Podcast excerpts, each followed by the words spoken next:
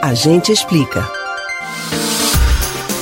Diante da pandemia do novo coronavírus, muitas pessoas tendem a acreditar que os vírus só existem para causar doenças e instaurar o caos na sociedade.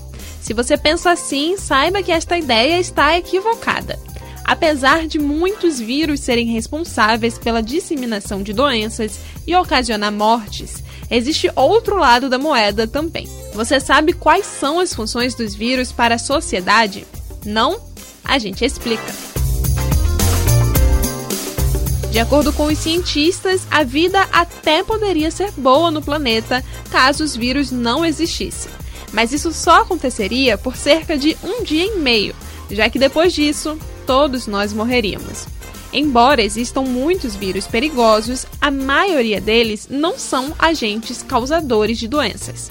Muitos cumprem um papel importante na manutenção dos ecossistemas, enquanto outros mantêm a saúde de organismos individuais, desde fungos e plantas até insetos e nós, humanos. Não se sabe nem sequer quantos vírus existem.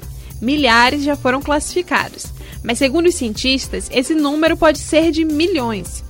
Se os vírus desaparecessem de repente, algumas populações bacterianas cresceriam de forma desproporcional. O efeito seria a extinção de bactérias fundamentais. Para se ter uma ideia, nos oceanos, mais de 90% de toda a vida é bacteriana.